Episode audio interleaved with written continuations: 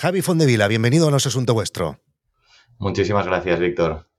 Javi Fondevila es uno de los fundadores y co-CEO de una herramienta de la que seguro habéis oído hablar. A ver, si esto fuera un podcast de fitness, pues seguramente habría menos posibilidades, pero como es un podcast de negocios, todos habréis oído hablar de Holded. Holded es un ERP. Y yo, Javi, si te digo la verdad, cuando pienso en un ERP, mira, lo siento, ¿eh? pero me aburro, porque me vienen a la cabeza mm, cosas como SAP, eh, SAGE, mm, SAGE Murano y mierdas de estas. Y creo que es una de las gracias de Holded, por lo que he ido viendo, porque ya os sigo desde hace bastantes años, y es que creo que habéis conseguido reimaginar este sector que yo lo definiría como dinosaurico. Enseguida hablaremos de Holded, pero antes permíteme que te haga un par de preguntas de tu background, ¿vale? Por supuesto. Eres de Barcelona y estudiaste Derecho en la Pompeu Fabra, ¿verdad? Eh, bueno, lo empecé, no lo acabé, pero lo Ah, bueno, vale, perfecto. bueno, eh, y no lo acabaste por motivos evidentes, ¿no? No lo acabé porque el motivo real es que en ese momento, en el cuarto de carrera, yo ya tenía un proyecto, mi primera empresa, que empezó a coger forma y de algún modo fue la excusa y, la razón por la cual decidí pues, abandonar la carrera cuando no me quedaba mucho. Pero como tampoco nunca me había matado, pues eh, no me fue muy difícil tomar la decisión. A ver, primer proyecto, 21 años, eh, ¿qué, proyecto era?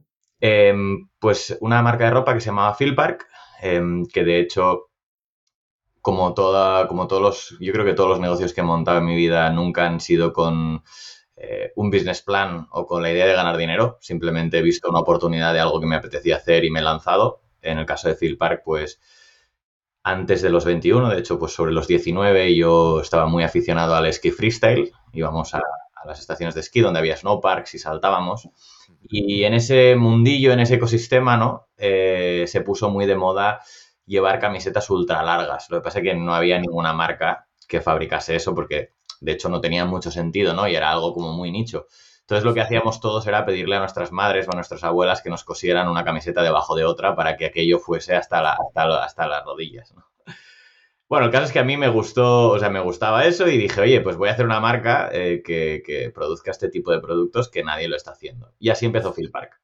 Acabó siendo algo muy distinto, acabó siendo em, una cadena de tiendas de marca propia eh, con, no sé, digamos que la imagen, ¿no? El concepto era moda surfera, o sea, que tampoco es que se desviase mucho de la cultura que, envolvía la marca, pero sí que el modelo de negocio pues fue muy distinto. Simplemente fue pivotando a lo largo que el negocio pues iba, iba creciendo y pues había la crisis del 2008 que en 2012 pues en nuestro sector pues llegó y pegó fuerte, pues me hizo cambiar y, y bueno, y esa fue mi primera experiencia que me duró de hecho siete años. Empecé pues mm, con nada y al final pues llegamos a ser más de 100 personas, 14 eh, tiendas por toda España y luego tuve que tomar una difícil decisión que es cerrar el negocio. De modo que mi primera aventura empresarial real, porque antes había hecho algunos pinitos, me permitió vivir el 360 a un negocio, que eso no todo el mundo tiene esa suerte de vivirlo, ¿no? Que es eh, abrirlo, hacerlo crecer y cerrarlo. Joder. Y mm, eh, ¿Cómo llegasteis hasta allí? ¿Era todo con tu propia inversión y haciendo bootstrapping o hubo también inversión externa? No, conseguí también inversión externa, casualidad, porque sobre todo en aquel momento, pero precisamente en el, sector de la moda, o, vamos a llamarle sector industrial, ¿no? Porque no era tecnología, no existía, en ese momento no existía ningún tipo de industria de financiación, o sea, cualquier fondo de inversión o inversor que invertía en ese sector lo hacía en compañías que facturaban pues a partir de sé, de 20, 50 millones, ¿no? Em, el, early stage o, la startup dentro del mundo de la moda en aquel momento no existía. Eh, había muy poca gente que lo estábamos haciendo y por lo tanto no había inversores.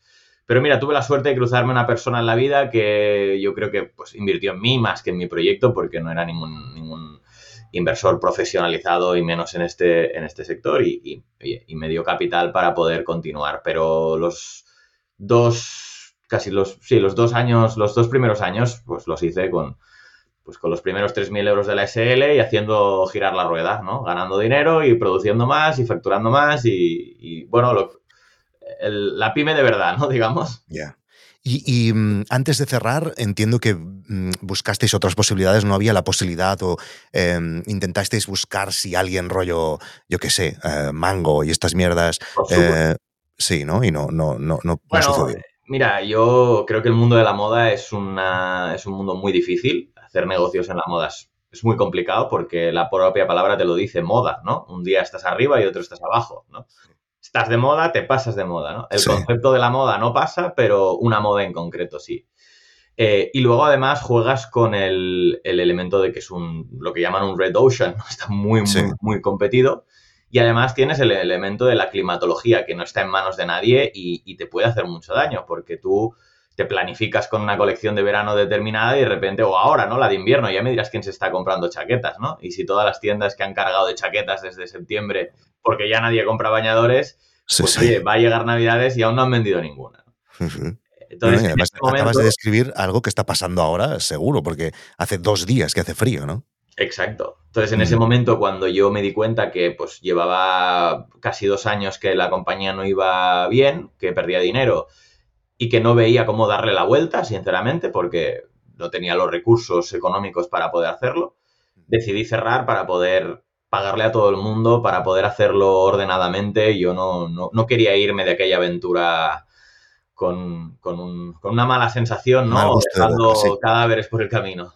¿Y tú cómo, cómo, cómo te sentó a nivel mental ese, eh, vamos a llamarlo fracaso, aunque no, seguramente no lo es, porque seguro que todo lo que aprendiste ahí luego has podido aplicar el resto de, tu, de tu carrera profesional, pero ¿cómo te afectó eh, mentalmente y cómo te afectó económicamente? ¿Te, dejaste en una, te, te quedaste en una situación un poco complicada o, o no? A ver, por suerte, o sea, para ese momento económicamente sí que me afectó un poco porque yo mi patrimonio era pues casi cero, ¿no?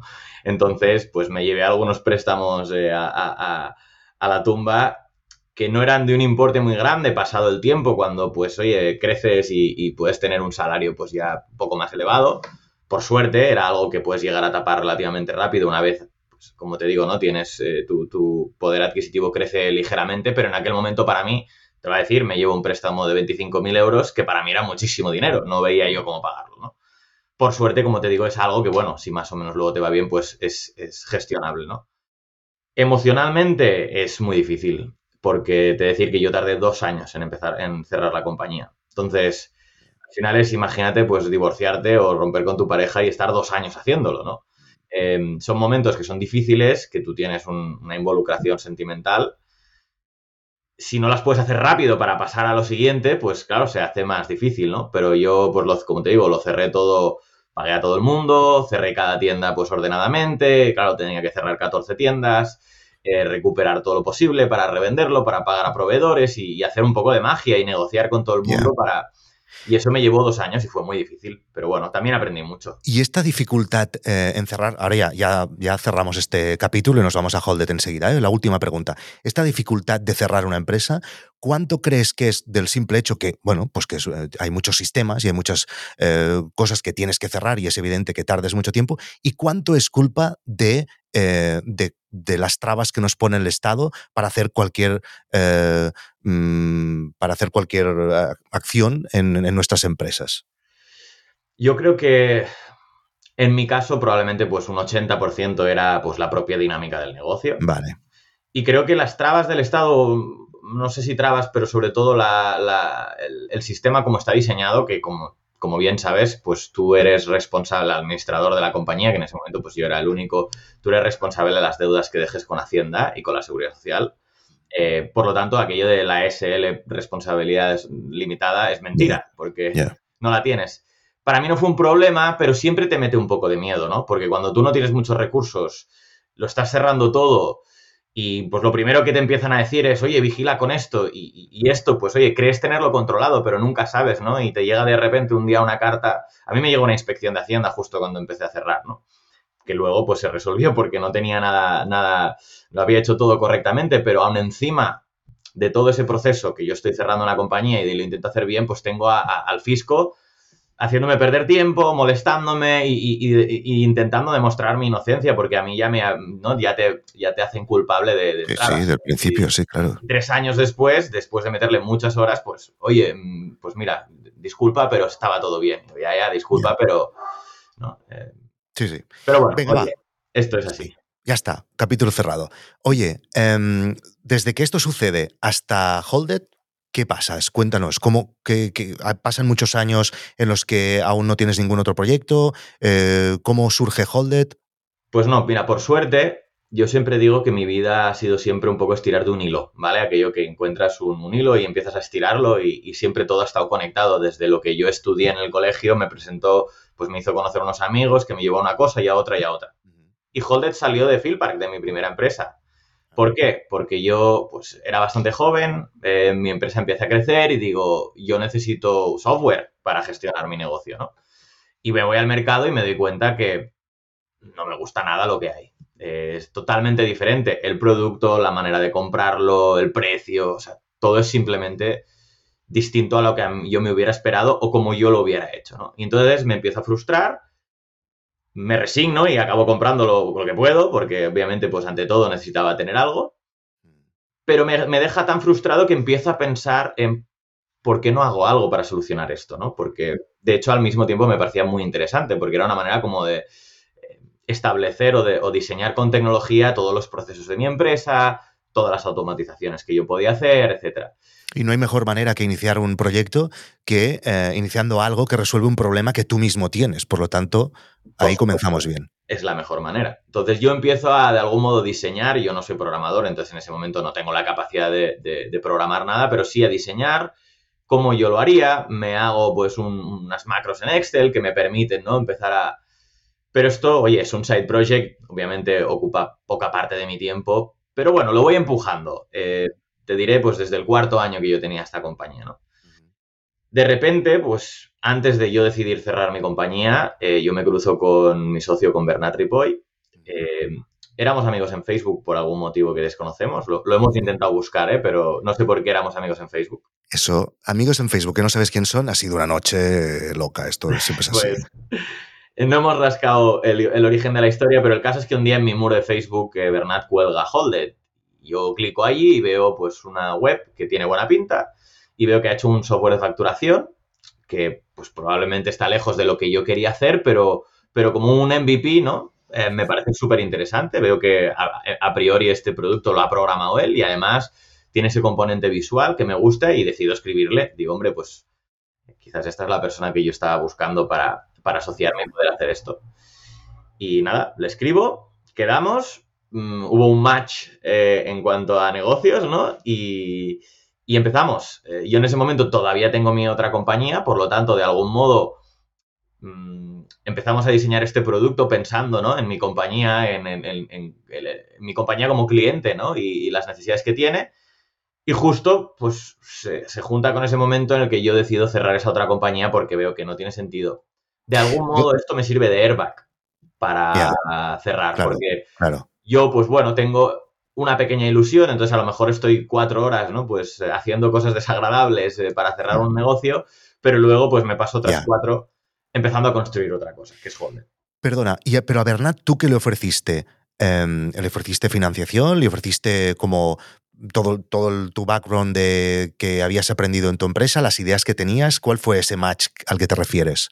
Bueno, yo le ofrecí mi, mi, emprendedor, ¿no? Es decir, al final, eh, Holdet, eh, él había creado Holdet, pero Holdet no tenía ingresos, no tenía gastos, era algo que él, por sus habilidades, había podido crear él solo y lo había colgado, pero era algo sencillo y, de hecho, un proyecto que él no tenía mucha intención de empujar. Lo había hecho porque él tenía otros dos pequeños negocios, quería tener un software de facturación y como tenía esa habilidad, pues lo hizo, ¿no? Vale, vale, vale.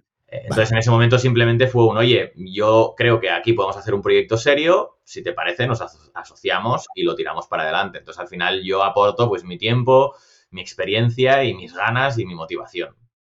¿Y cómo fueron los inicios? Eh, ¿Fuisteis a buscar enseguida capital o cómo planteasteis eh, el negocio al principio? No, al principio, como no necesitábamos capital, empezamos desarrollando el producto. Al final lo que él había hecho pues estaba muy bien, pero decidimos que era mejor volverlo a, programar todo, diseñando y repensando muy bien, pues, qué es lo que queríamos tener, ¿no? Para, digamos, porque muchas veces a veces tú puedes crear algo y luego cuando creces es más difícil modificarlo, porque pues tienes usuarios, tienes lo que llamamos legacy, ¿no? Entonces, pues, eh, oye, nos sentamos, empezamos a diseñar, empezamos a pensar y empezamos a programar de nuevo. Estuvimos, pues, yo te diría que unos cuatro o cinco meses creando pues la nueva versión de Holder, que incluía pues pues, pues eh, toda la visión que yo tenía como, como emprendedor y dueño de una pyme de lo que podía necesitar, más lo que él pues probablemente había aprendido también haciendo la primera versión. Y ahí pues lo pusimos en el mercado, bueno, lo colgamos eh, online y lo compartimos con nuestros amigos y empezamos a tener eh, usuarios. Ah, sí, sí, tan fácil. De enseguida entrar... Empezamos a tener pocos usuarios, es decir, aquello no fue Facebook, ¿no? Eh, pero bueno, como mínimo... Lo validasteis y las primeras sensaciones fueron buenas. Exacto, empezamos. claro, perdón, ¿eh? Em, eh, y esto, claro, yo lo he vivido tanto en, em, con muchísima gente con la que hablo cada día, que, que, son suscriptores de No es Asunto Vuestro, pero también con eh, empresas que hay a mi alrededor. Este es, de, es el tipo de software que es muy esclavo, en el sentido de que te tienen muy agarrado, que es siempre da muy palo cambiar eh, un software de estas características en una empresa, ¿no? Por lo tanto, no es fácil adaptarse a un nuevo eh, software. Y entonces no es como algo que puedes bajarte y pruebas y ya está, ¿no? Es algo que pues tú ya tienes toda tu empresa montada alrededor de un software que hace seis años contrataste y te da más palo que otra cosa, ¿no? Entonces no es fácil la adaptación, ¿verdad?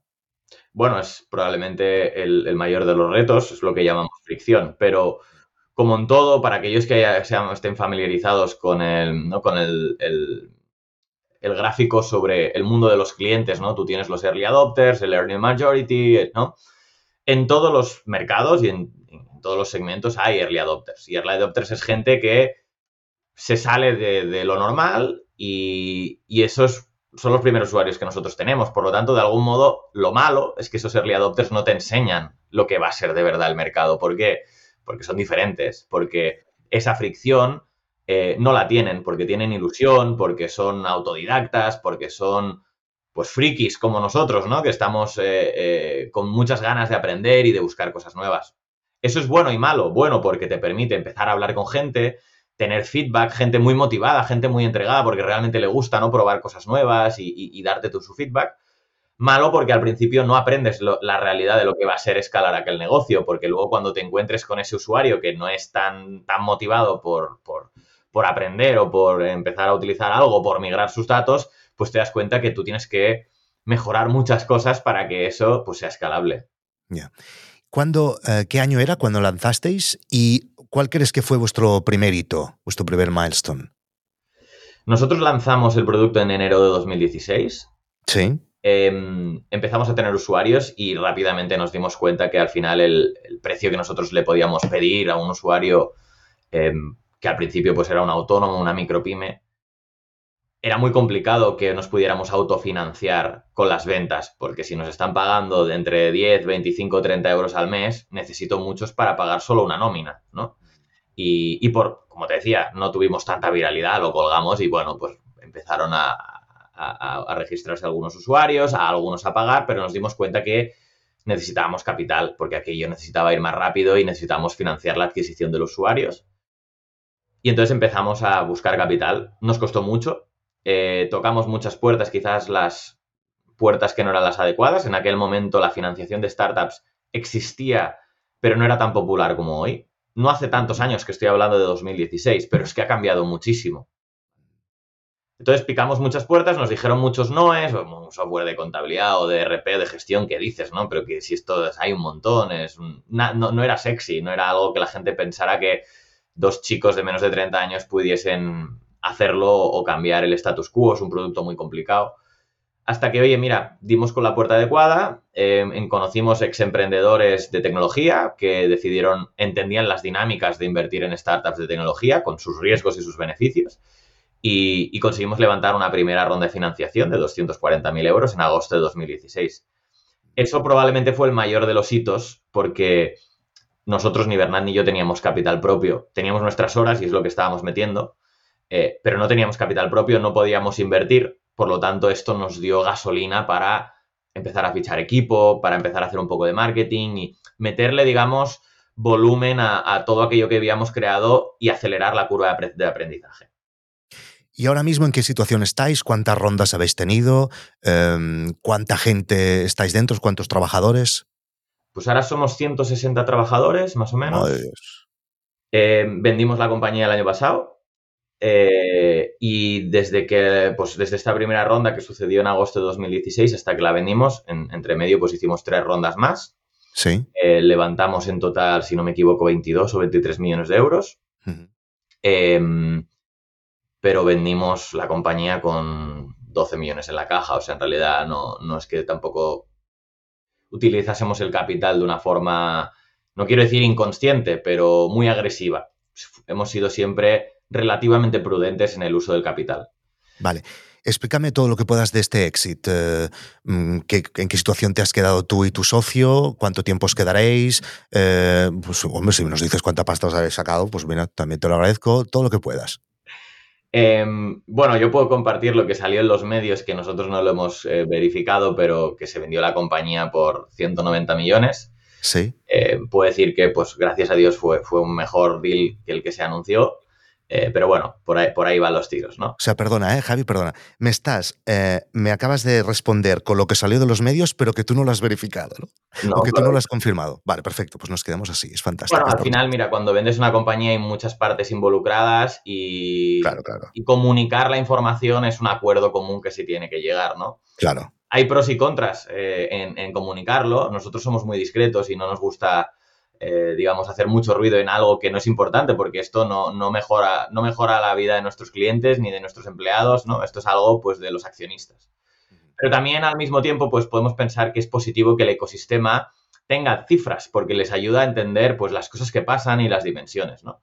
Entonces, bueno, pues decidimos esto, pero podía haber sido otra cosa. Y sobre el acuerdo, ¿nos puedes decir eh, si eh, os tenéis que tener, os tenéis que quedar algunos años o cómo funciona esto? Nosotros, te explico un poco, nada, muy rápido, en un minuto, por qué vendimos la compañía. No era nuestro plan, ¿vale?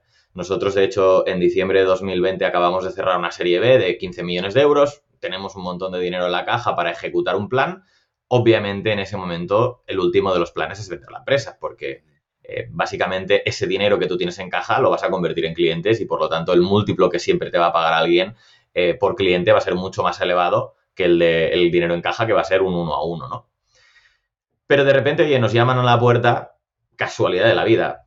Mm, pues probablemente las tres empresas más grandes del mundo de, software de contabilidad o de gestión, ¿no? Pues, ¿Las he eh, dicho al principio? Es lo que he dicho antes. Alguna de las que he dicho. Entonces, eh, entre ellas Visma, que es a la compañía que finalmente le vendemos. Ah, vale, menos mal, que esta no la he puesto en la intro.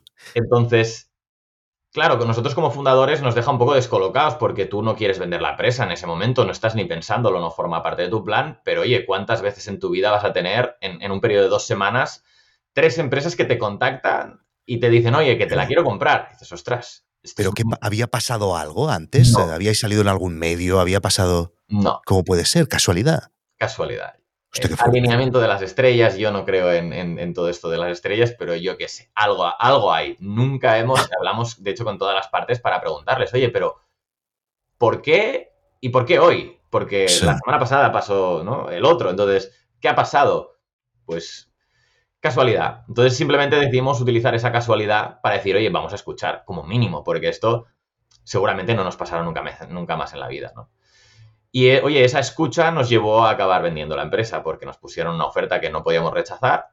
Em, y además, pues con Bisma encontramos que era una compañía que nos gustó muchísimo, su cultura, nos gustó el enfoque que tenían de futuro, eh, nos permitían que Holded siguiera siendo una empresa independiente, eh, conservando su marca, conservando su esencia, su cultura, que iba muy alineada a, a la empresa matriz.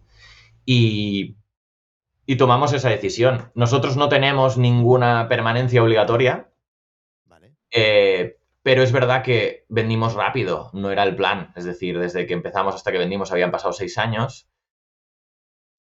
Y nos cogió un poco con el sentimiento de, todavía tenemos algo que hacer aquí. O sea, tu eh, ilusión por Holded no ha cambiado desde la compra. Pues. Seguramente vas a hacer más Snow que antes, pero, pero la ilusión por Holded sigue igual, ¿no? Mira, ni hago más Snow que antes, eh, ni realmente me ha cambiado la ilusión. Es curioso, pero me sigo estresando igual que antes, lo sigo viviendo igual que antes y trabajo lo mismo que antes porque es que no ha cambiado nada, ¿no? Eh, lo único que sí que ha cambiado es, y por ser transparente para cualquiera que, no, que emprenda, ¿no? Es que obviamente cuando tú emprendes tienes una, una montaña rusa de sentimientos aunque hayas levantado 15 millones y la gente se crea, no, en ese momento ya está, ¿no? Tú ya eres rico y la empresa ya va bien. No es verdad. Tienes más presión y la empresa puede seguir yéndose al traste, ¿no? Ese sentimiento de un día creo que voy a ser el nuevo Google y otro día creo que voy a cerrar porque no llego, es verdad que desaparece, porque de algún modo nosotros ya no tenemos ese riesgo. Hay una empresa, pues es la segunda empresa más grande de software de Europa.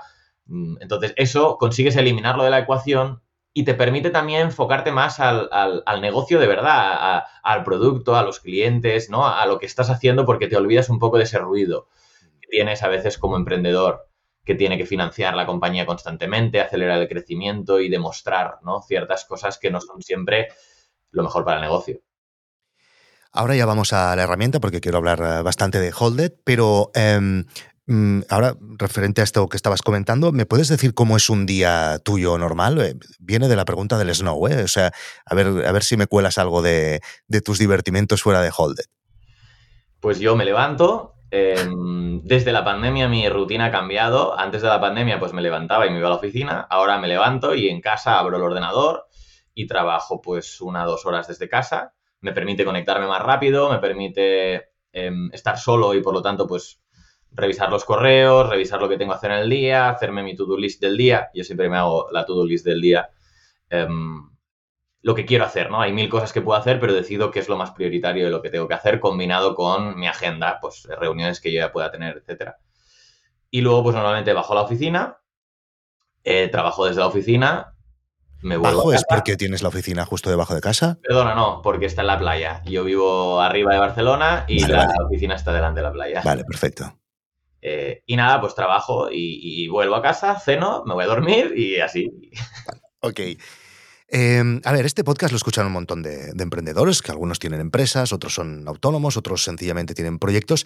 Dinos, Javi, ¿por qué deberían usar Holded? Explícanos funcionalidades concretas que sean útiles para un perfil del suscriptor de No Asunto Vuestro.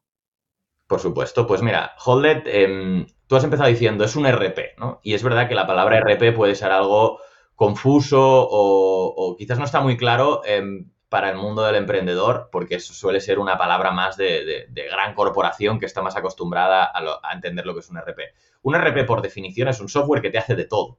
Entonces, claro, ya no te ayuda mucho la palabra, porque de todo es de todo, y no hay nadie que haga de todo. Entonces, nosotros sí que queremos ser un software de gestión, que es lo que viene a ser un RP, pero nos, nos enfocamos en la parte de, sobre todo, en el core del negocio, que suele ser pues la facturación, la contabilidad, la gestión de inventarios, ¿no? Em, pero es verdad que nosotros somos, yo quiero pensar que somos el mejor producto que hay ahora mismo en la nube eh, para facturación y contabilidad para pymes, pero luego nosotros queríamos ir un poco más allá eh, y no solo ofrecer eso y ofrecer pues un módulo de gestión de, recursos humanos donde puedes gestionar tus vacaciones, eh, registrar las nóminas, Em, las ausencias, etcétera. Un módulo de gestión de proyectos, un módulo de gestión de inventarios, un módulo de CRM. Obviamente no podemos ser los mejores en todo, pero consideramos que para una pyme lo que nosotros ofrecemos es más que suficiente, ¿no? Porque a veces es como, eh, pues el mejor CRM del mercado Salesforce, pero si tú no lo necesitas es mejor que no lo compres porque vale mucho dinero, cuesta mucho de implementar, es muy complicado de utilizar, ¿no? Entonces cada uno tiene que entender cuál es el producto que le encaja, ¿no?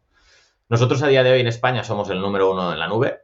Em, por desgracia, la penetración de la nube en España va lenta, va mucho más lenta de lo que nos gustaría. Y para aquellos que me pregunten, ¿no? ¿Cuáles son los beneficios de la nube? Em, para mí son muy evidentes, pero es verdad que pues, yo estoy todo el día hablando de esto, ¿no? Pero la nube no deja de ser eh, pues, un servidor que en vez de estar en tu casa o en tu despacho, está pues, eh, en la Antártida para que haga frío eh, pero básicamente tú externalizas em, ese servidor, por lo tanto no te has de preocupar de guardar la información, no te tienes que preocupar de actualizaciones, no te tienes que preocupar de, si pasa algo pues en tu despacho, puedes acceder desde cualquier lugar, em, te da eh, la posibilidad también de colaborar mucho mejor porque pues esta tecnología te permite hacer mejores integraciones, porque se puede comunicar con, otras, con otros softwares. Entonces, la nube claramente solo tiene ventajas y es súper cómodo y la pandemia yo creo que nos enseñó mucho pues esa ventaja. Em, y luego, pues como te decía, nosotros empezamos eh, para cualquier emprendedor, cualquier autónomo, cualquier pyme, ayudándole con paso a paso, ¿no? Oye, vamos a hacer bien la facturación emitida, ¿no? Emitir las facturas a tus clientes, los presupuestos. Luego, controlar tus gastos, porque es importante controlar tus gastos para, para saber cuánto ganas, ¿no? Y para saber cuándo has de pagar una factura. Em, luego, yo creo que algo que fue novedoso, lo que pasa es que quizás no es tan, es más personal mío porque a, los emprendedores la contabilidad todavía no es algo que, les parezca muy, muy sexy, sexy. saber. Pero para mí, poner en manos de la empresa la contabilidad ha sido algo que, era una obsesión mía. Eh, y me viene de mi anterior etapa. Yo pues quería saber algo de mi contabilidad y llamaba a mi gestor y mi gestor pues no lo tenía actualizado y acababa tardando dos semanas en enviarme la, información. Y ostras, acababa llevando una doble contabilidad, la que me llevaba yo para entender mi negocio, que probablemente no estaba bien hecha o no estaba completa porque, porque, porque no la sabía hacer o porque simplemente no le invertía todo ese tiempo y me frustraba un montón. Y Holder te permite colaborar con tu gestor y, tener acceso a tu contabilidad completa en tiempo real. Me voy al banco y me piden el balance y el PIG, voy a Holder y lo exporto. no tengo que pedirle nada a nadie.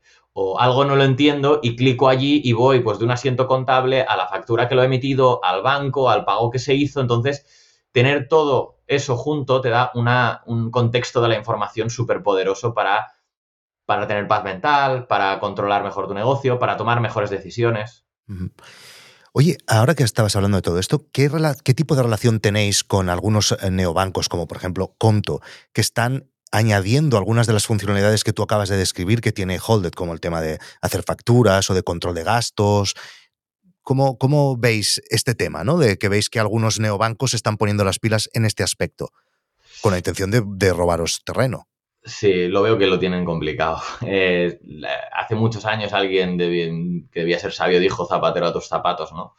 Eh, yo creo que los neobancos, de hecho, oye, cuánto ha sido partner nuestro, tienen todavía muchos retos que superar como neobancos porque pues, no te dan ni siquiera dinero y tú un banco lo quieres para que te preste dinero, sobre todo como pyme, ¿no? Entonces, eh, yo creo que cada uno ha de centrarse en su misión, en lo que tiene que hacer para poder hacerlo lo mejor posible. Nosotros podríamos también ofrecer un neobanco. De hecho, puede ser una vía que exploremos, ¿no? Pero, como decía, creo que al final eh, es mejor que cada uno haga lo suyo lo mejor posible y haya alianzas que ofrezcan mayor calidad al usuario que cuando alguien intenta salirse. La mayoría de veces que ves a compañías que salen mucho de su core de negocio acaban volviendo porque los, retos intrínsecos que tú tienes ya en tu actividad principal son suficientes, ¿no? Em, entonces, bueno, yo creo que son pinitos que hacen normalmente para impresionar a los inversores, pero no suele ser algo que acabe teniendo mucho éxito en, la clientela. Vale. Em, ¿Compartís cifras de cuántos usuarios tenéis actualmente o cuánto facturáis? Compartimos en, eh, sí, cifras sobre nuestros usuarios. Nosotros, bueno, Holded ya se han registrado más de 260.000 empresas, ¿vale? No, no todas lo utilizan a día de hoy, pero tenemos más de 80.000 usuarios activos en la plataforma. Y esto, bueno, todavía es una cuota de mercado, teniendo en cuenta que en España hay más de 3 millones de autónomos y pymes. De estos 3 millones es verdad que hay muchos que, quizás no tienen una actividad económica real, por lo tanto no hay nadie que, vaya a conectarse porque a lo mejor son empresas que, sociedades que tienen a su nombre un piso y se alquila, ¿no? Em, pero aún así, pongamos que el tamaño de mercado real pues es sobre los 2 millones, pues nosotros todavía tenemos ¿no? mucho que hacer y mucho que crecer. ¿Y cómo conseguís clientes? Pues eh, nuestro mayor canal de adquisición es la recomendación. Em, al final nosotros, como te digo al principio, no, hemos no creamos esto para ganar dinero con un plan de negocio al estilo fondo de inversión. Lo creamos porque queríamos resolver un problema que sufríamos en nuestra piel y queríamos hacerlo de la mejor manera posible. Queríamos ofrecer el mejor producto posible, el mejor servicio posible, las condiciones más transparentes posibles yo creo que esta obsesión por estos tres elementos nos ha llevado a que simplemente hemos creado en un mundo gris, feo y normalmente donde el usuario estaba insatisfecho con su producto, hemos creado un club de fans. Y esto es raro en nuestro segmento, ¿no? Pero tenemos muchos fans, tenemos muchos usuarios que son fans de, lo que estamos haciendo, de la misión que hacemos y, estos eh, usuarios tan satisfechos pues nos recomiendan y eso es nuestro motor principal de crecimiento. Luego nosotros hacemos pues, publicidad online, somos un producto online y obviamente pues, la publicidad online nos funciona. Em, y estos serían, serían las dos grandes palancas de crecimiento que nosotros utilizamos. Porque puerta fría a grandes empresas, a ver, mm, tal vez tú ahora me dirás, bueno, a ver, no es exactamente lo mismo, ¿no? Pero yo conozco empresas grandes eh, que hay en mi entorno, de, familiares o de gente eh, conocida, que tienen eh, ERPs de estos que he nombrado antes y que cuando me explican la pasta que pagan, o sea, es que estamos hablando de, ahora a lo mejor me equivocaré, pero estamos yendo a cifras de 40.000 euros al año y cosas de estas, ¿no? Que entiendo que eh, tal vez no es que todo lo que hagan estos RPs lo, hayáis añadido ya a Holden, ¿no? Pero entiendo que si tú vas a una empresa de estas, yo estoy seguro que eh, Holden cubriría muchas de las funcionalidades que ellos están pagando eh, cifras enormes por esto, ¿no? Cuando les decís lo que vale Holden, no se les caen, con perdón, los cojones al suelo. Y no, no dan ese paso. Sí, bueno, mira, por, por poner ejemplos de cifras, eh, Lidl se gastó 500 millones en intentar implementar SAP y tras 5 o 6 años de intentarlo lo ha tirado a la basura. ¿Y qué han hecho? Nada, han cancelado el proyecto. ¿Pero eh, dónde han ido? ¿A Holded? No, desde luego, no los quiero ni ver en Holded. Eh, nosotros, nuestra propuesta de valor fue muy clara desde el principio. Nuestro, nuestro RP, nuestro software de gestión no es personalizable. Y esto ya parte el mercado en dos. Ah, hay empresas que, llegado a cierto tamaño, a veces erróneamente, a veces acertadamente, consideran que, necesitan personalizar el RP. Digo a veces erróneamente porque muchas veces no es necesario, pero yo creo que el propio ser humano o el responsable de, ese departamento pues tiene la necesidad de personalizarlo porque cree que como él lo ha diseñado es mejor que como el fabricante lo ha pensado. Em, nosotros no queríamos entrar en ese juego porque precisamente es lo que acaba convirtiendo un RP en odioso, porque si tú tienes que actualizar algo que miles de personas han personalizado, es prácticamente imposible actualizarlo porque tienes que tener en cuenta tantas variables que no, no es posible. Entonces, ¿qué acaba pasando? Que, que acaba quedando eso obsoleto y, no lo, y tienes que hacer algo nuevo. Nosotros queríamos hacer una propuesta de valor distinta, es decir, oye, creemos que la pyme no tiene ni mucho menos que personalizar su RP creo que un, fabricante como nosotros vemos muchos ejemplos y estamos todo el día pensando en la mejor manera de optimizar un proceso como para que nuestra propuesta sea buena y no necesiten cambiarla. Y al ser una propuesta única, obviamente dentro de nuestra propuesta tú puedes personalizar cosas, ¿no? Pero no es que venga un programador y toque el código y lo adapte a ti. Es que simplemente igual que en tu iPhone puedes cambiar el fondo de pantalla o programarte ciertas cosas, pues la misma filosofía. Esto nos permite pues que el producto esté constantemente eh, en movimiento, actualizamos, mejoramos constantemente, porque nosotros tenemos el control de, la plataforma que tenemos, ¿no? Entonces, nosotros en Holded, siendo 160, facturando millones y haciendo muchísimas facturas al mes, utilizamos Holded. O sea, de hecho, ¿puede una mediana empresa utilizarlo? Por supuesto. Eh, ¿Es nuestro objetivo? Te diré que a día de hoy no, porque nos encontramos con mucha fricción en que este tipo de empresa, como te decía, quiere meterle mano y no, pero es que yo me voy a este llaman, que te llaman todo el día. porque yo quiero que esto lo haga así y ya está. Entonces, oye, si lo quieren utilizar, bienvenidos, funciona muy bien. Eh, esto en el mundo del e-commerce, por ejemplo, pues hay e-commerce que llegan al millón de facturación y dicen, pues yo me quiero meter un magento, me quiero meter algo que yo pueda tunear porque se creen que vender más está en tunear su web. Pero luego tienes a Tesla, que con una plantilla de Shopify factura 500 millones al año. Entonces, ¿no? Cada uno tiene que decir, decidir dónde pone el foco.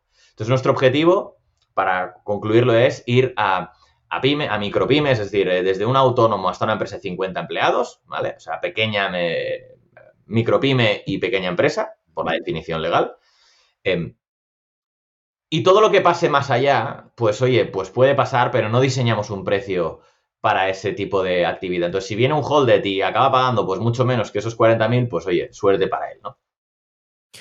Oye, Javi, eh, muchas, muchas gracias por, haber estado hoy aquí en nuestro asunto vuestro. Muchas felicidades por todo lo que has conseguido desde las camisetas largas hasta, hasta Holded. Eh, ha sido un placer hablar contigo. Y esto Javi no lo sabe, pero ahora le voy a pedir algún descuento, algo especial, algo, algo que voy a poner en las notas del programa para que probéis Holded, porque Mm, yo, pues eh, pasan por mis manos muchos softwares y este creo que es muy interesante y que seguro que os puede ir bien para vuestro proyecto, vuestra empresa o vuestro emprendimiento. Javi, ¿nos dejamos algo importante que no te haya preguntado, que querías colar de alguna manera, no? Nada, relacionado con lo que decías, mira, ahora tenemos un 50% de descuento en los primeros meses, así que, oye, todo el mundo a probarlo. pues dejo el, el link ahí abajo, ¿vale, Javi? Bueno, pues venga, ahora te vas ya para abajo, para abajo. Exacto. Muy bien. Venga, un abrazo muy fuerte. Chao, gracias. Gracias, hasta luego. Chao.